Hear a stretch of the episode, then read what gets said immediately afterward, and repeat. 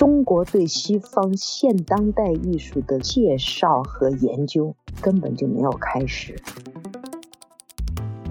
思想是隐性文化，而艺术作品是显性文化。如何把隐性文化转换成显性文化，非艺术家不可。全世界所有的文字语言，没有一个文明在他们的审美领域当中上升到境界这个概念。他们对境界的理解到后现代才出现。恢复国风、振兴传统的同时，千万千万不要轻视西方文化体系。国风加实用风和现代风，一个非常成功的商业操作。只有当它变成一个产业，转换为商品的时候，它才能够产生更深远的影响力。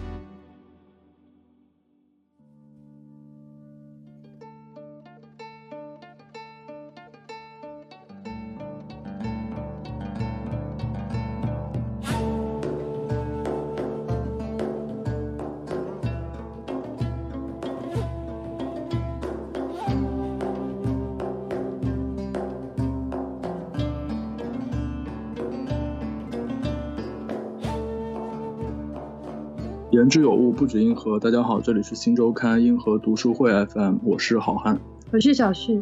那我们今天其实真的特别荣幸，请到了一位非常重磅的艺术史嘉宾曹新元老师。曹老师可以给大家先打个招呼。大家好，我是曹新元。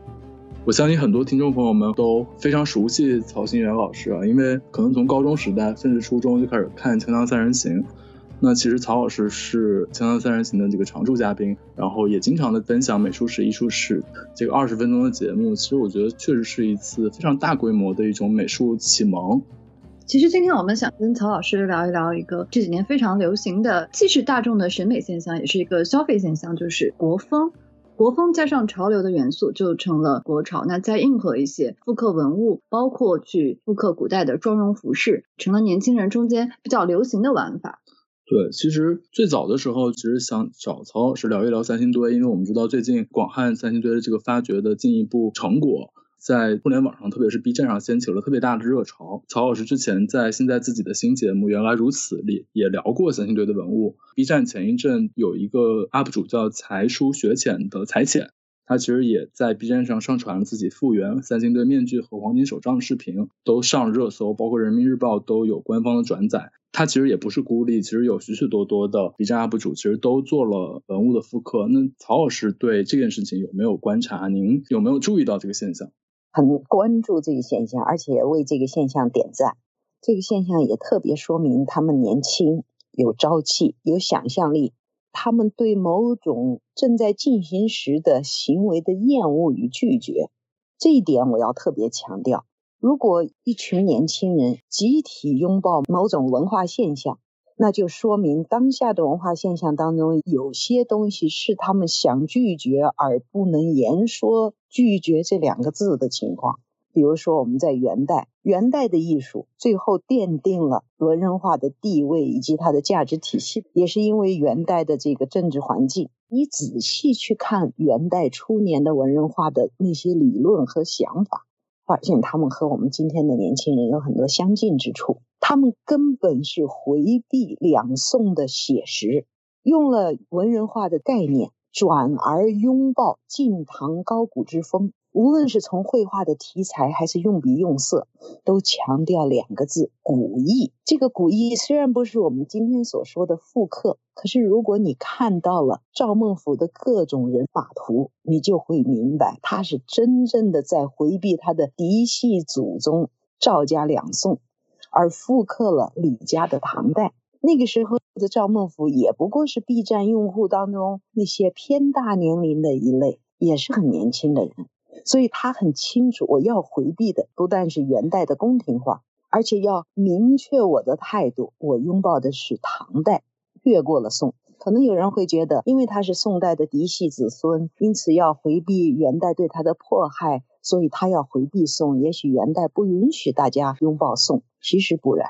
那个时候，元代的人对宋代，第一充满了怀念，第二充满了厌恶，就觉得是因为宋的弱。导致了北方民族所占据中原的地区，全部山河落在蒙古人手里，因此大家对宋还是有一些回避的心理。所以，当你看到年轻人在拥抱古的时候，一定是他们对当下有一种回避的心态。另外一个呢，我们再看一下现在的中国。刚刚我说我不说，但实际上还是要分析一下。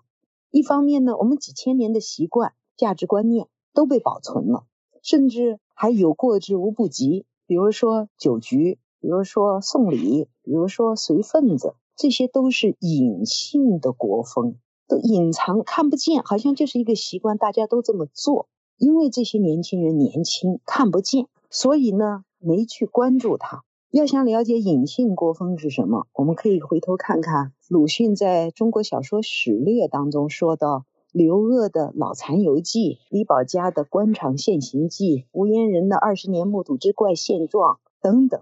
再看看林语堂的《五国与五民》，还有鲁迅的各种杂文，你从这一类的书中，真正就可以看到。这种隐性的国风，我不去判断它的优劣，但是回头读来，依然有切肤之痛的那种感觉。我回头再读《五国与五民》，就建议了当时中国美术家协会油画艺委会的朱乃正老师，也要带着美协油画艺委会，在全国油画家中做一个大型的全国美展，题目叫《无图五民》，翻用。五国与五民，因为那个时候的隐性的国风，他们批评的国风，今天不是没有，而是赤裸裸的、一消必现的呈现在我们的生活中。我们没注意到，我们年轻。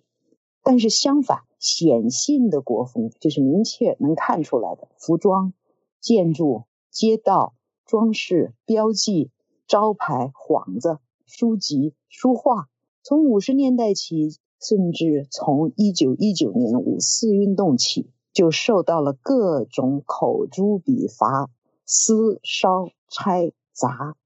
那在这种隐性和显性的国风之下，这些年轻人复刻了显性国风，在背后如果对隐性国风有所了解、有所选择、有所判断，我相信中国的社会会走向更健康的一个状态。对，我觉得曹老师刚刚讲的这个问题，其实是年轻人拥抱古物、拥抱一种古典精神，他可能对古典精神的更大的内涵，并没有特别明确的判断。但是我同时也观察到一个很有意思的现象，就是因为在我可能上初中的时候，大家对于三星堆的这个成果的说法是外星文明，但是今天在 B 站上看到有的这个标题说，把这个财浅对这个。黄金面具的复刻说成了是大国气象，说成了是一种国风，这个其实是一个蛮重要的这个区别的。不知道曹老师对这一点有没有什么观察？我们在原来如此这节目当中也讨论了三星堆的出土文物，也是针对曾经有过的外星人之说或者西亚传来的文明之说做了一些点评校正吧。最后，我们的结论是，其实仍然属于商代文化圈辐射出去的一种文化影响，它并没有超出商朝文化圈。但是，这种巨型的面具和黄金的使用又和中原不一样，中原没有，中原的人物青铜制作都是非常小的。甚至在商朝是很少见的，只有一些器物的装饰上，比如说鼎啊什么的，钺呀这些武器啊上面有一些人面的装饰，甚至是全身人形的装饰。但是像这种站立的人像，中原真的没有。但是这不足以说明它是外星人制作的，因为毕竟它使用了很多造型和商代有息息相关的文化关联。那如果是外星人的话，我只想问：外星人为什么要用商代的东西？难道商代也是外星人制作的吗？这就没有法回答了。所以我觉得说它是外星人做的，那就是懒懒政或者是懒文；说它是西亚影响，那是不求甚解，找一个差不多的就行了。我们在原来如此当中也分析了为什么不太可能是西亚的影响，因为我在西亚转了很大一圈。上了最后，我现在的结果觉得它和西亚技术上即便有关系，文化上依然不是西亚的。我有很多证据和原因在说明这一点。但是说它是大国气象，有点用词不当吧？是指的那个时期的国，指的是三星堆的国呢，还是商朝呢？还是历史上没有记载的国？我觉得有一点牵强附会到了今天的一种文化舆论说法。那应该准确的说是大文明气象。我觉得中华文明是一个大文明，它的文化圈所辐射的面之广，其他文明很难比拟的。中华不是一个国，它是一个文明。这个文明是影响到周边的别的人，跟你跟你不是一个国，也不是一个文化，不是一个习俗，但是它大幅度的借用了你的文化价值，那你就是文明，你不是文化。所以中华不是一个简简单单的政治的国，而是一个巨大的文明体系。欧洲的文化体系是接力棒。接力赛从两河流域传到埃及到希腊，这么一路传过去就蓬勃发展。从希腊这个接力接着往北传，一直传到我们今天看到的欧洲文明。而中国不是这样，中国就是在这块土地上，我们以自己为中土大国自居，它的文明就在这么一块土地的区域里，一代一代一代一代。而不是中断的，而不是传到别人那儿的，而不是别人刻意去复刻的。英国人跟希腊人有什么关系？没有关系。这个欧洲就是分裂的，语言上不相同，种族上互相不承认，文化历史上虽然都攀附希腊，但最后他们和希腊没有真正的直接的血缘关系。它和中华文明又不一样，它才是真正的支离破碎的一个文明硬拼起来的。而中华文明真的是一脉相承，所以你看到这个的时候，你想考虑三星堆，真的不应该叫它是大国气象或者大国气派，而应该叫大文明气派。我觉得曹老师讲这个大文明气象确实特别有启发性啊！三星堆文明其实跟各大文明都是有交流的，它的文物形态跟长江流域、跟我们所理解的中原文明都是有互通有无的，它都是有一个交流的过程的。我觉得从这个层面上，呃，也可以说三星堆文明的这种热和我们对三星堆文明的这种关注，其实是我们从文明体系或者世界体系出发的一种理解国家的一种视角。我觉得这其实也可能跟今天的年轻人的视野和他们理解世界的看法，跟十年前或者说二十年前发生的变化有关系。我们刚刚在跟这个曹老师闲聊的时候，就说我们是两代人。曹老师，您是五零后，我们是九零后。但是我们这两代人其实对于传统文化或者说这个中华文明，都是面临一个历史感的一种新的体会吧。尤其是跟今天的整个世界格局的变化也好，都是相关的。我们开始说的这个做文物复刻的这些呃年轻人，包括我们刚刚讲到去复原三星堆的裁剪。他是一个九五后，也就是我们今天常说的这个 Z 世代。但是这个人的身份也很有意思，他不是考古系毕业的，呃，也不是一个专业的手工艺人，他是学电子信息的。但他复刻的这个手工艺的技能，完全是在网上自学的。从现象层面而言，他是有一个热忱的，而且他有很强的参与感和游戏感。这个就表现在他在用一种玩的方式，而且是包含有这个考据元素的，来去动手来去实践的。就我不知道曹老师您怎么看这种现象？所谓说今天年轻人他们对于传统文化的这种玩法，我很喜欢呢。我在八十年代到美国来。最让我惊讶也最让我喜欢的就是各种复刻古代生活方式的节日，比如说文艺复兴节，有时候有的州有好几个文艺复兴节，还有莎士比亚节，还有德国什么慕尼黑啤酒节。参加这样节的时候，每一个参加的小手艺人都在复刻文艺复兴时期的一切食物、服装。打铁、武器，你可以想象的，甚至参加展览的管理人员穿上文艺复兴的衣服，骑上马，给马匹挂上文艺复兴时期的装饰，很有趣。所以，当我看到真正穿着汉服的真人是在河南大学，那个时候刚好是毕业季，我正在河南大学做一个系列讲座，漂亮的姑娘穿着。所谓的汉服，我叫它所谓的汉服，其实都不是真正的汉服，里面有很多明清色彩，明清色彩还挺浓厚，所以我就很开心，就给他们拍照，让他们允许我跟他们合影。这其实是一种非常好的文化现象。刚刚你说到我这一代人和你这一代人对传统文化的这认识上的区别，我们这一代人生长的年代，从五十年代起，我们对古代文化的批判非常严峻，我们称它为四旧，不是我要称，我的环境称它为四旧。所以，我们这一代人，五零后、六零后、七零后。对古代文化不容易产生亲情和好奇，是因为我们就生长在这种对古代文化彻底批判的年代中。而九零后，尤其是九零后，隔了很多时间，你们会突然发现古代很有意思的。这就让我想到我的一个同事教结构主义，有安排课的时候没有办法了，就最后说你教结构主义理论吧。这个老师就叹气：“结构主义是一个死了的理论，七十年代以来就没有什么人谈了，八十年代以后就基本上没人谈了，认为它太太矮板，没有可谈之处了。好吧，让我教我就教吧，我期待我的课堂上没几个人，没想到课堂爆满，成为当年度那个系里最火爆的课程，我们都傻了，年轻人蜂拥而去。”因为他们都想知道为什么这个理论死了，那才是真有趣。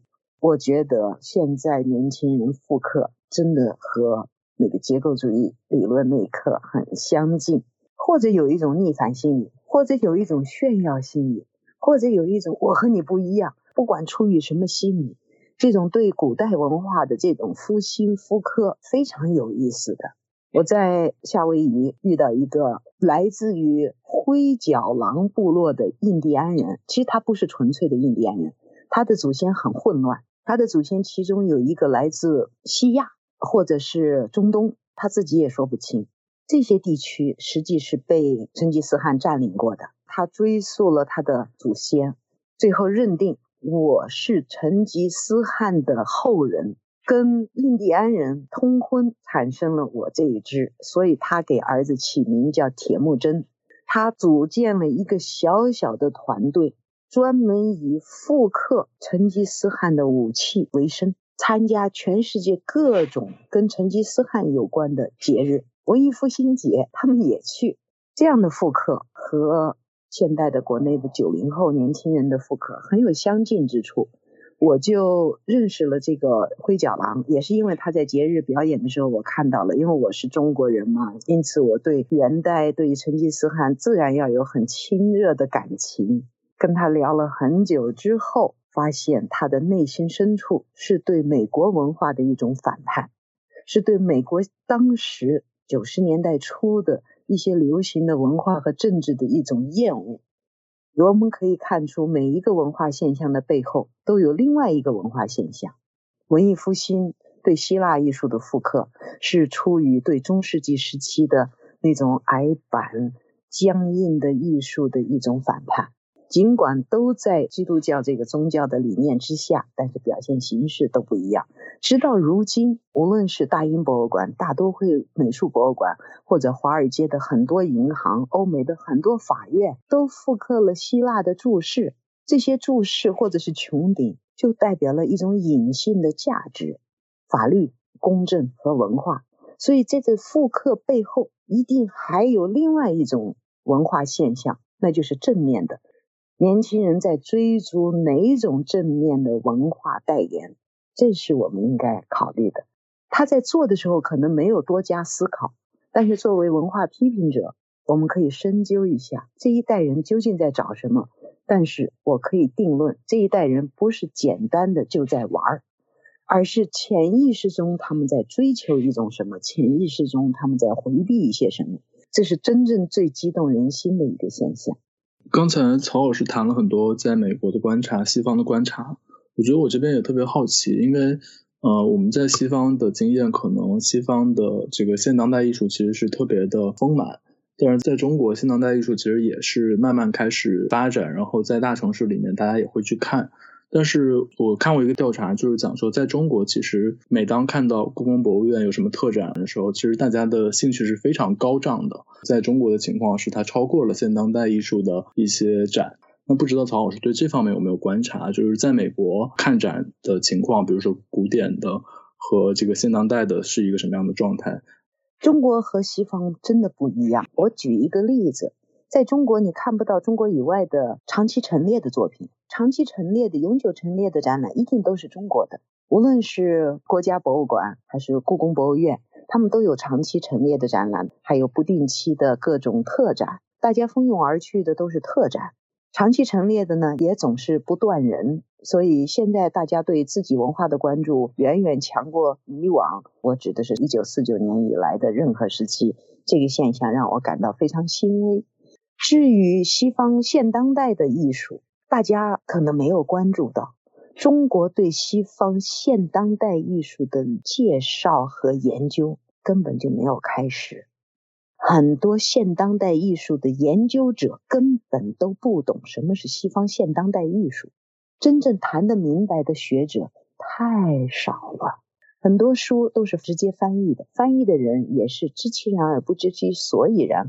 比如，我举一个简单的例子，杜尚是一个非常具有争议的当代艺术之父，他真的像国内所说的彻底的一个反叛者吗？因为他把小便池拿到了展览厅。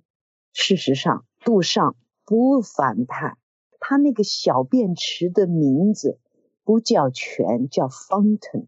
也叫喷泉，他这背后的西方文化渊源的引申非常深厚。大家只看到小便池、小便肮脏，就是一种攻击性，没有看到他实际用反叛的物品，但是给了一个非常传统的名字。这个名字在翻译成泉的时候丢失了。但是我还要介绍一件杜尚的作品，就是他最后一件作品。现在在费城艺术博物馆是装置作品，中间有一个女的人体，只看到一部分，后面有一盏灯，像是油灯一样的灯。这个灯一下子使这件装置作品不再是我们国内所理解的、所模仿的那种装置艺术。这个灯一下子把整个欧洲文明穿起来了。所以杜尚是当代艺术之父，他从没有。脱离欧洲传统一步，说他脱离了欧洲传统，是对欧洲传统的反叛的人，完全不懂欧洲文化，误解之下就产生了只看皮毛、只看表面。很多艺术评论家、美术史家拼命的在告诉你：你看这个线条，你看这个色彩，你看这个组合，不要开玩笑，好不好？艺术的最后不光是线条组合，组合和线条之后在说什么，你说不出那个说什么，你就没明白。大家并不注意，也没有看到它的内涵。所以，当你看到现当代的作品在中国又展出了，哎呀，这个线条，这个色彩，你在画的面前都不愿意驻足，一秒钟就走过去了。而古代文化那个手艺、那个精湛、那个文化内涵。都让你对传统文化觉得，哎呀，这才是真正的最美的东西，是因为你看懂了它的内涵。西方的东西是因为你没看懂它的内涵。我觉得我们在还没有把西方弄明白的时候，连皮毛都没有分清楚的时候，就已经开始拒绝它了。我们还是要警醒年轻人，不要太低估另外一个文明体系。对，我觉得何老师确实给我们解答了一个很重要的问题，就是说，呃，年轻人好像今天热中国风、热中国潮，对海外文化同样伟大的、有其脉络和传统的西方的现当代艺术，其实是有某种误解或者说不充足了解的状态。那曹老师能不能结合您自己的经历，比如说在您年轻的时候，有没有一个这个此消彼长的状态？呃，当时的年轻人对海外的艺术是一个什么样的心理状态呢？这个状况，我觉得啊，并不是年轻人主导的，年轻人没有这个能力，而是社会主导的，社会潜移默化的引导年轻人往这个方面走。这个说起来就复杂了。比如说，罗马的万神殿也叫万神庙，是公元二十七年开始建设的。它最精彩的地方就是那个穹顶直径四十三米。顶端高度也是四十三米。那在当时公元一世纪的时候，公元二十七年，能建出这样大的建筑，是用的这种穹顶技术，米开朗基罗都叹为观止，说它为天使的设计。历朝历代也有人去模仿了，也有很多地方在延续着这个传统。但是真正大张旗鼓的把这个穹顶再次提高到最高的层面上的时候，要等到米开朗基罗的时期。直到他接受了圣彼得大教堂的设计的时候，他复刻了万神庙的穹隆传统。那么在米开朗基罗这个时期，文艺复兴时期。回溯希腊罗马的文化的辉煌，这是那个时期的文化舆论的潜台词，因此导致了米开朗基罗在设计中借用了、复刻了万神庙。这个不是米开朗基罗一个人的看法，也不是米开朗基罗这一批艺术家的做法，而是文艺复兴的思想家。促生了艺术随着思想的生发而发展。我一直在说，最精彩的划时代的艺术作品的出现，一定是在伟大的思想家先出现之后不多久。因为只有伟大的思想家提供了伟大的思想，艺术家是一个非常敏感的群体，他很快就会在艺术当中体现出这种大家能看得见的思想。思想是隐性文化，而艺术作品是显性文化。如何把隐性文化转换成显性文化，让大家都看到，非艺术家不可。艺术家在他们背后永远站立着一群默默无言的思想家，他们是真正推动社会的。所以，由于这个原因，我们年轻人一代在这个时候受到了这样的影响，原因其实很多。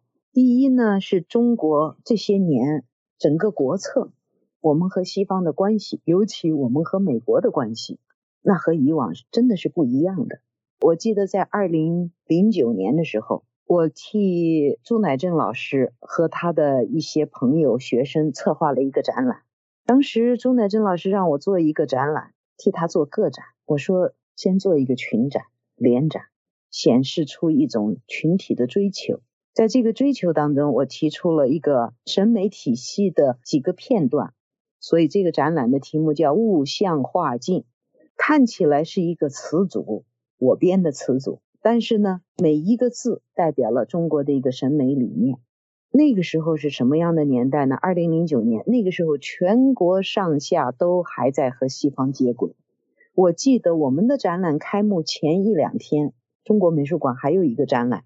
叫寻源问道，这个展览是一批写实油画家到法国寻了源问了道之后回来做的展览。我内心觉得很受伤。我跟朱老师说，为什么要做这样的展览？咱们是中国，而且在寻源问道展览之前，还有一个展览开幕了，叫中国表现主义油画展。我说，为什么叫中国表现主义？你叫什么不好？为什么一定要套用表现主义这个词？你是在有意识的狗尾续貂吗？你的表现主义能够拉出中国的独特性吗？如果你不能，你起这个名字不是很无趣吗？所以我是觉得，这个时候要做一件五四以来大家都没做的事情。我说，我们来做一个五四以来。没做的建构性的分析，中国文化当中究竟有哪些审美价值和西方不一样，值得我们今天关注？我就提出了四个字：误误解的误，不是误理解那个误，悟性的悟，像图像的像，化转化的化，境境界的境，在这里面特别是境界的境，你去查找一下，全世界所有的文字语言，没有一个文明。在他们的审美领域当中上升到境界这个概念，他们对境界的理解到后现代才出现。你想想，中国的审美境界该是多高？我们没有对我们自己进行一个深入的理论高度的认可和建构。因此，我在做物象化进展的时候，我觉得我们没有必要沿袭那些连境界都不懂的人的审美理念。我可以借用他的，但是在借用他之后，要建构自己的体系。我们批判了，我们打倒了，我们打碎了，我们再踏上了一只脚，也让古文化永世不得翻身。这些诅咒的话，我们都说尽了，但是难道一点好都没有吗？该讨论好的时候了，我非常欣赏年轻人把这些好找出来，但同时理论上也要建构这个好。所以从零九年起，你看，你到网上查一下，零九年以前展览当中几乎没有讨论中国艺术价值的。零九年以后，甚至有一个河南省有一个展览，直接就抄了我这个展览的题目《物象画境》。有人跟我说，应该起诉他。我说他没损害我，我起诉他干什么？他还传递了我想传递的思想，所以我觉得这一代年轻人他们非常敏感，他们看到了中华文化的有价值的部分。但是老一代人，像我们这一代人，隐隐之中还是对西方有一种向往。像我年轻的时候，其实我年轻的时候跟你们所说的这种纯粹的只对西方向往是不正确的一种理解。我这一代人上小学的时候，还是学了繁体字的。这个真正的简体字的普及是一九六五年以后，在这之前是简繁并用的。我们这一代人，其实在某种意义上来说，是受到了一些传统教育。一九六六年之后，那种打翻打碎，再踏上一只脚的运动，当然对我们震撼很大。可是两者相比之下，一种隐性的文化在浅层延续了，显性的文化通通被打碎了。但并不等于隐性的文化被打碎了，只是大家没看到而已。而现在的年轻人把显性的文化再找出来，也是我在二零零九年所做的努力。我最欣赏的一句话是余英时先生说的：“什么是当代文化？当代文化必须是富立在传统文化之上的当代。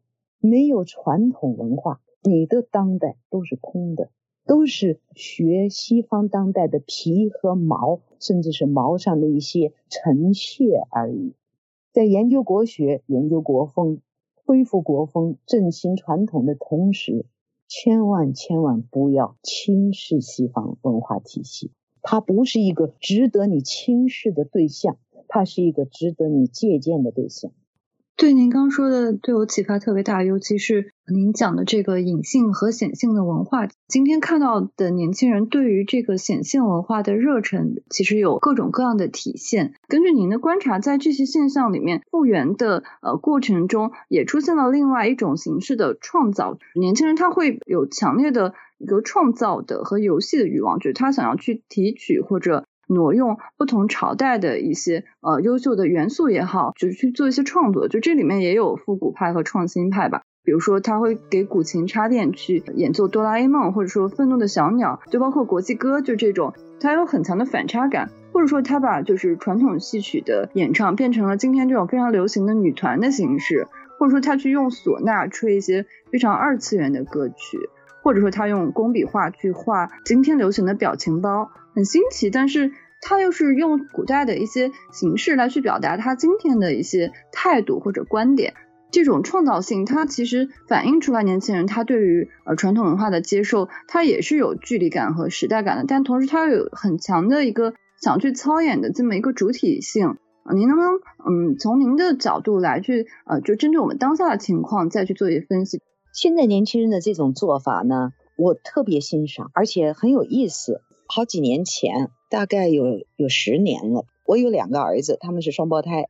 他们在小学五年级的时候就开始爱上了架子鼓和吉他，他们就开始学，自己觉得上手了，居然在同学当中拉了两个小乐队，一个是爵士，一个是摇滚，而且经常到处去演奏。而且有一天晚上带回了一千多块钱。有一天我就给他们建议，我给他们听了一段唢呐。我说有没有可能把中国民间乐器用进去？他们给我找了一个乐队，说有一些东西听起来有中国的味道。哎，我一直想跟中国做摇滚的或者做各种音乐表演的说，能不能把中国古代的乐器、古代的说唱方式揉进去？最近在网上非常多了，好喜欢。我觉得在民间，在各种地方挖掘各种可能性。是历代文化创新的一个方式。文化创新实际是不存在的，怎么能创新？哪能无缘无故的就创了？这个创新基本上是一个化学变化，两个不同的元素放在一起，突然升华，突然产生了化学催化反应，产生了一种新的文化形式，加以修正调整，这个新文化形式就出现了。这个我们就叫创新，基本上都是在借鉴的基础上，这个借鉴或者是借古人，或者是借民间。或者是借外国人，他山之石可以攻玉。黄庭坚的字就是受到了酱缸字的影响，苏黄米菜嘛，他受到了酱缸上面的手写体的影响。二十世纪创新的艺术家李可染，他也受到了离原来中央美院所在不远的六必居酱菜缸上的字的影响。那个时候是六十年代，他被打倒了。女美院不许他上课，让他看大门不许他画画，不许他写字。没关系，老人家有的是主意。从六必居门口过的时候，一看，哎呀，酱缸上的字啊，既上承颜真卿，下接黄庭坚。又独具一格，非常有民间的感觉，又非常有冲击力。于是李先生就天天在看大门的同时，用那个黄色的圆书纸横平竖直的练习笔画，免得手废掉了。同时，他从酱缸体当中得到了启发。所谓的文化创新，就是这三个渊源：民间的、古代的、海外的。海外对中国的吸收也是非常非常多的。在十六世纪以前，欧洲对中国文化的形容是中国文化比白人的文化还白，那真是神圣之国、天国。可是随着启蒙运动以来，思想家们或者是文化人们对，还有耶稣会士慢慢慢慢对中国的了解，十八世纪中期，基本上在一八四零年前后。对中国的态度彻底改变了，就像英国一个叫 Chippendale 契本德尔家具的一个宣言，Chippendale 就说了：为什么我们英国人一定要用来自中国那种娇柔造作、繁琐的装饰的家具呢？我们不能制作自己的家具呢？其实 Chippendale 的家具抛弃的是清朝的那种繁琐。他拥抱的是英国的口味和明代的家具。我还有几个 Chippendale 的椅子，用木头雕出来的，模仿的是竹子的穿插的方式。你说他一方面在批评中国，在远离中国，偷偷摸摸的他在学中国。但是 Chippendale 可能是欧洲对中国文化那种着迷的最后的回响，在他之后，也可能由于他的口号。大家就远离了中国，我们也在经历这种态度。先是对欧洲的顶礼膜拜，觉得事事都好。我记得中央美院有一个叫葛鹏仁的老师，第一次去日本，八十年代，我在朱乃正那儿，朱乃正，我在朱乃正老师那儿遇到他，谈他从日本回来的感受，我就深深的记住他一句话，也让我很着迷。那天刚好下雨，朱乃正老师呢请客，大家一起吃饭。葛鹏仁老师也来了，下着雨进门就说：“哎呀，我特别讨厌北京的小胡同，到处都是泥。日本所有的地方都铺上了东西，你永远不会有泥泞感。”那句话深深的在我的脑子里印下了印象，刻下了痕迹。不是日本的文化，而是日本居然会没有泥。下了雨之后，居然没有泥泞，我一定要去日本看看他们是咋整的。当然，后来到了日本，也是八十年代到了日本，果然。那我这代人其实从早年受到了传统的教育，我还是会写一些古体诗了，什么这些东西也受到这方面的教育了。那但是呢，我对日本居然没有泥泞，不像北京的胡同。这种感受非常深。今天的北京没有泥泞的地方太多了，是不是又不一样了？九零后的年轻人生长在没有泥泞的胡同里，没有泥泞的小区里，一切地方都铺上了某种东西的街道，或者是居住的地区里，他们回溯古风，回溯古代的东西，创造一种接近可以叫做国风的东西，但不完全是真正的复刻，而是在复刻里面又加了创新。这种精神，我觉得应该是未来的走向。同时，这种复刻古代的同时，我想建议大家能不能多加一点现代元素、当代元素和实用元素，因为古代的这些服饰好看虽好看，精神上确实得到一种提升，真正穿起来不方便啊。能不能袍子做短一点，像大衣一样？能不能这些装饰不要做的像舞台表演？能不能？隐性一点，比如我买了很多裤子和上衣，不一定都是中国制的，但是都绣了中国的花纹。比如我在上海滩是中国，算是中国的商店了，买了一个外套，黑地子绣的黑色的龙，远了看不清，近了才看到这个黑色的丝线在布面上显出的那种低调的豪华，我很喜欢。我觉得，如果绣了红色的龙，我是绝对不会买；如果绣了红色和绿色的龙，我会掉头就走。他绣了黑色的龙，我是一定要买。我还在夏威夷买到了一条南亚做的裤子，出口到夏威夷的，上面绣了好几条龙，从后臀绕过大腿，到最后到膝盖以下，几几条龙攀在那儿，裤子都穿得很旧了，我舍不得扔。我觉得这个创意太好了，因为我不是上舞台的人。但是我真喜欢国风的东西，所以我特别想在最后建议年轻人考虑做一点比较接近实用的，你会更火。其实，如果年轻人能够把国风结合成现代风、实用风加在一起，国风加实用风和现代风，绝对是一个非常成功的商业操作。无论是服装还是器皿还是玩物。比如像设计师里面有一种叫新中式，其实也就是明代家具设计的翻版。只有当它转变成一个产业，转换为商品的时候，它才能够产生更深远的影响力。我期待的国风的状态其实也很简单，就是能够把国风创意的融入当代现代生活的必须和当代现代生活的实用性，减少舞台效果。可以分成几类，也可以大家有意识的去制定一些不同场合穿着的衣服。比如说在西方，我在国内经常做一些西方礼仪的解说。比如说你在海边的豪宅里吃午饭和吃晚饭，分别穿什么衣服？那你在海边烧烤，你穿什么衣服？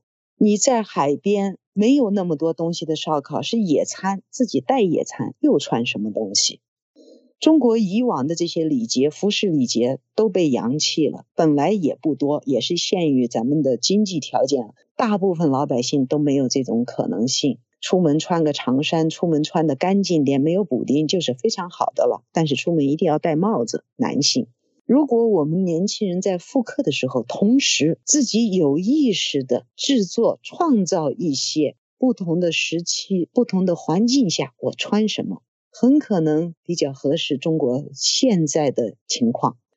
我们现在当下真正需要的是一个国礼服。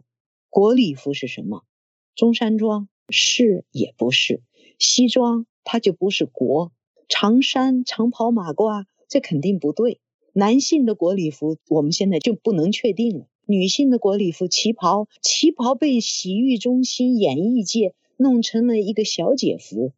这种高端可以作为国礼出现的旗袍没有出现，而且很多大妈旗袍团基本上属于那种比小姐旗袍弱一点，但还属于花里胡哨、不够国礼的级别。所以我们急需一些国礼级别的东西，究竟那个是什么？每个人的口味不一样。比如说，我要买旗袍，我的旗袍一定是简约大方，但又是旗袍，还有很讲究的滚边，这个滚边也不能太醒目。但旗袍就是今天的国礼服吗？也不一定。所以我把这些想法抛给年轻人，年轻人非常有创意，能不能？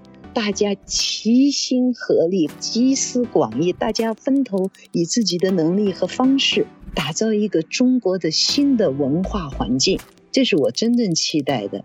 如果九零后们能做到，或者是能形成小范围的一种可能性，我真的要特别感谢他们了，或者是你们了。